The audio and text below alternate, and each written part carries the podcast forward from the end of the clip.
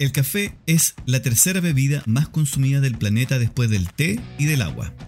Y es producido principalmente por siete países en el mundo, entre los que está Colombia, Brasil, Etiopía, Indonesia y la India.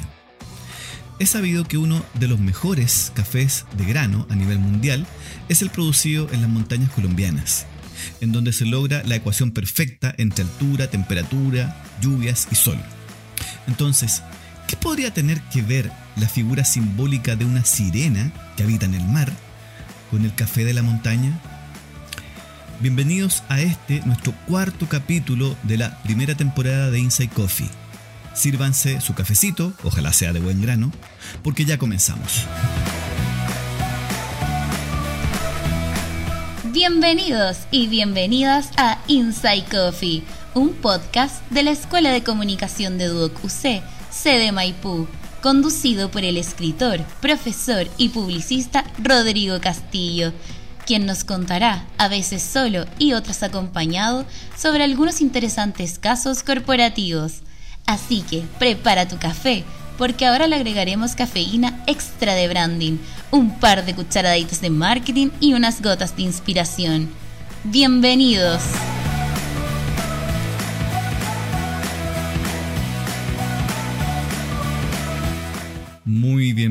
Y bienvenidos a este nuevo capítulo de Inside Coffee. ¿Cómo están? Nosotros acá con Boris Varela, con un vasito de café cada uno, de esos café con tapita y con, con nuestro nombre escrito en el vaso. ¿Cierto, Boris? No vamos a mencionar la marca porque no nos auspician. no, claramente este es un podcast de marcas y de casos corporativos, así que vamos a estar permanentemente mencionando marcas. Esto obviamente con fines educativos. En esta ocasión nos toca hablar de Starbucks, pero no hablaremos de esa típica idea de que Starbucks no vende café, sino que vende experiencia, eso ya lo sabemos. Hablaremos de algo más particular. Boris, aparte de tu nombre, ¿qué más tiene el vaso del café que tienes en tu mano? El logo de una sirena. Muy bien. De hecho, ni siquiera dice Starbucks, pero todos sabemos que esa sirena representa esta conocida marca de café. Buen punto, Boris. Es una sirena de dos colas, me dice Boris. Ahí me está haciendo el gesto de que la mire. Bueno, hoy vamos a hablar de por qué diablos hay una sirena de dos colas en una marca de café. Esta historia comienza en 1971 en la ciudad de Seattle, en Washington, Estados Unidos cuando dos profesores, Jerry Baldwin y Seth Siegel, más el escritor Gordon Bowker, es importante este punto, me refiero a que es muy importante que este señor sea escritor, ya verán por qué.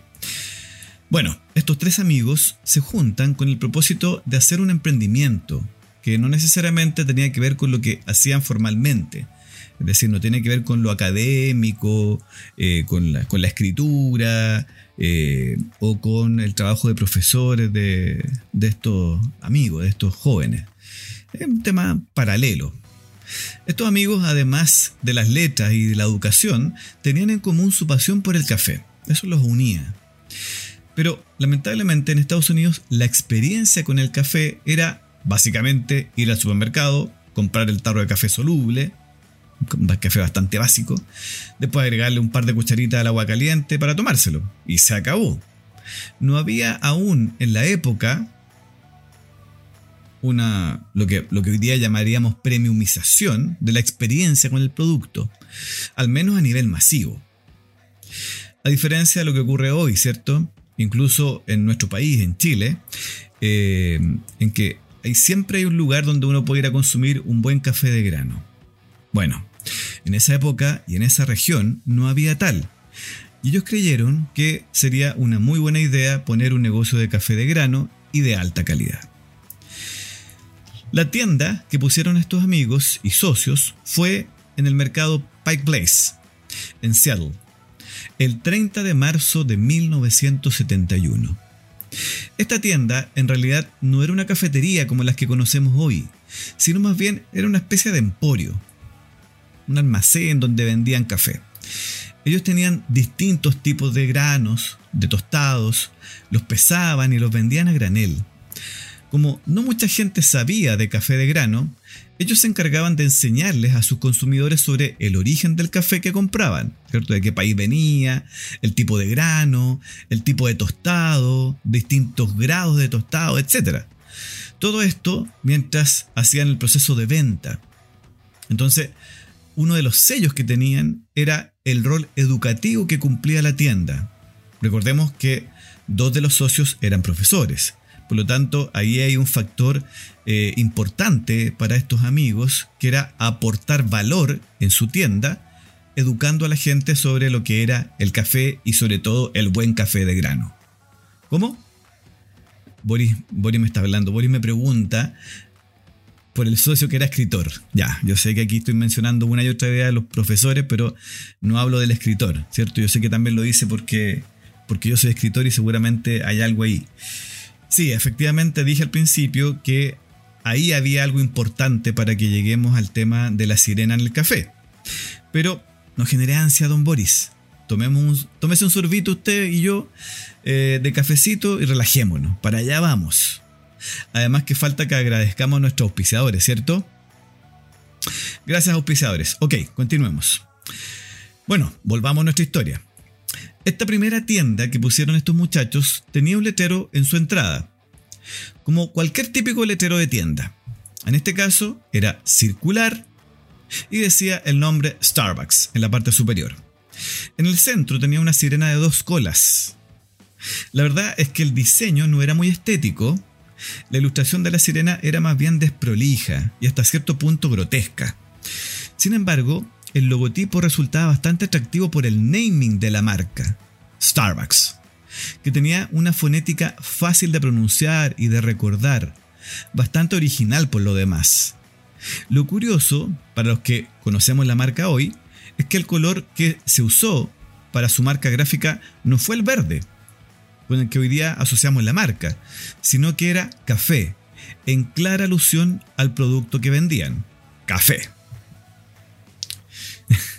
Boris, Boris me sigue haciendo ahí gestos, me insiste y me dice, bueno, pero ¿qué hace una sirena en el café? A eso vamos ahora.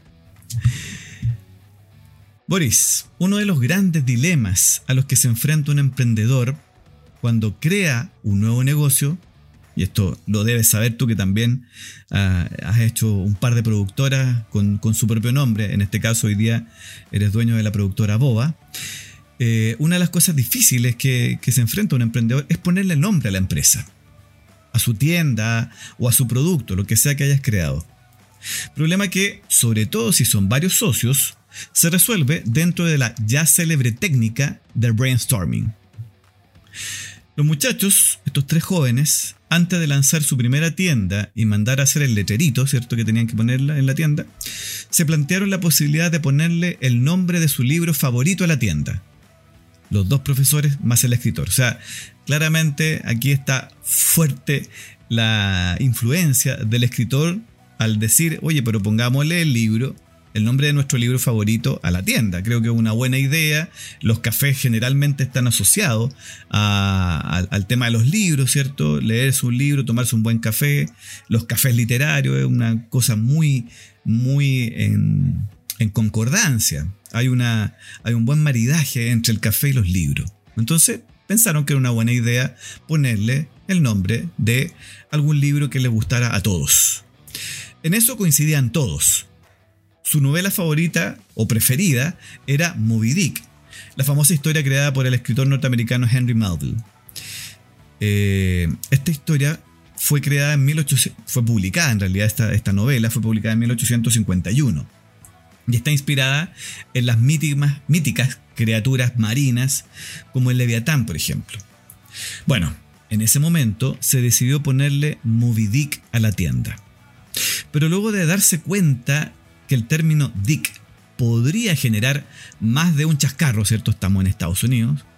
¿Sabe lo que puede significar en Estados Unidos, ¿cierto, don Boris? Ya, perfecto. No es necesario que me lo diga, no, no se entiende.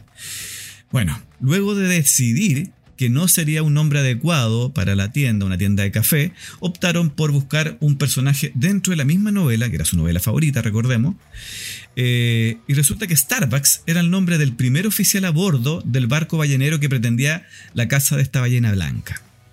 Era un nombre original, fácil de pronunciar, con una fonética atractiva y que no había sido ocupado eh, comercialmente por, por ninguna otra marca con anterioridad.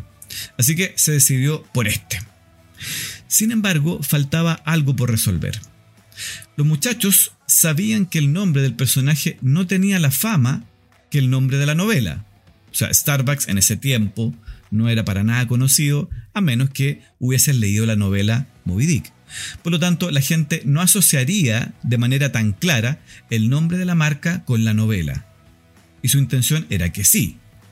Por tanto, decidieron ocupar la sirena de dos colas, que, al igual que el leviatán, ¿cierto? esta figura marina mítica, representa una figura mitológica que podía generar más de algún simbolismo favorable para la marca, quizá sin imaginar que se convertiría en uno de los negocios de mayor expansión en el mundo, justamente por su atractivo casi legendario. Este caso nos permite reflexionar sobre la importancia de los nombres de marca. No solamente nos permite reflexionar sobre eso, sino además de los simbolismos que puedan tener en función de la psicología del consumidor. De hecho, originalmente, la imagen de la sirena tenía los pechos desnudos y daba la sensación de dos piernas abiertas. De hecho, yo les mencioné esta idea de que era una imagen muy antigua, como desprolija, como dibujado a mano, muy sencilla la, estética del dibujo de la sirena. Razones por las que, de hecho, el tema de los pechos y el tema de la sensación de que eran dos piernas abiertas en vez de dos colas, eh, hizo que algunos clientes se quejaran de lo vulgar de dicha imagen. De hecho, tuvieron que cambiarla. Así fue como la marca tuvo que evolucionar y tapó los pechos de la joven, de la sirena, ¿cierto? Con su cabello. Y cubrió con el círculo gráfico la zona baja de su cuerpo, dejando ver solamente la punta de las dos colas. Lo importante para ellos era mantener la imagen mitológica, ya que la sirena resultaba ser una metáfora del atractivo de la cafeína para los consumidores, en analogía a que las sirenas atraían a los marineros hacia las rocas. Espero que les haya gustado este capítulo y nunca olviden que detrás de un nombre de marca debiese haber una interesante historia que contar. Me despido de ustedes y tengan listo su cappuccino, su latte o su caramel macchiato para una próxima oportunidad porque seguiremos poniendo un poco de marketing a su café en Inside Coffee, el podcast de la Escuela de Comunicación de Duoc UC de Maipú. Adiós y gracias por preferir nuestra cafetería podcast. Y así termina un nuevo capítulo de Inside Coffee con Rodrigo Castillo, el podcast de la Escuela de Comunicación de Duoc UC, sede Maipú. Esperamos que hayas quedado recargado y con ganas de tomarte otro cafecito en un próximo nuevo capítulo. ¡Los esperamos!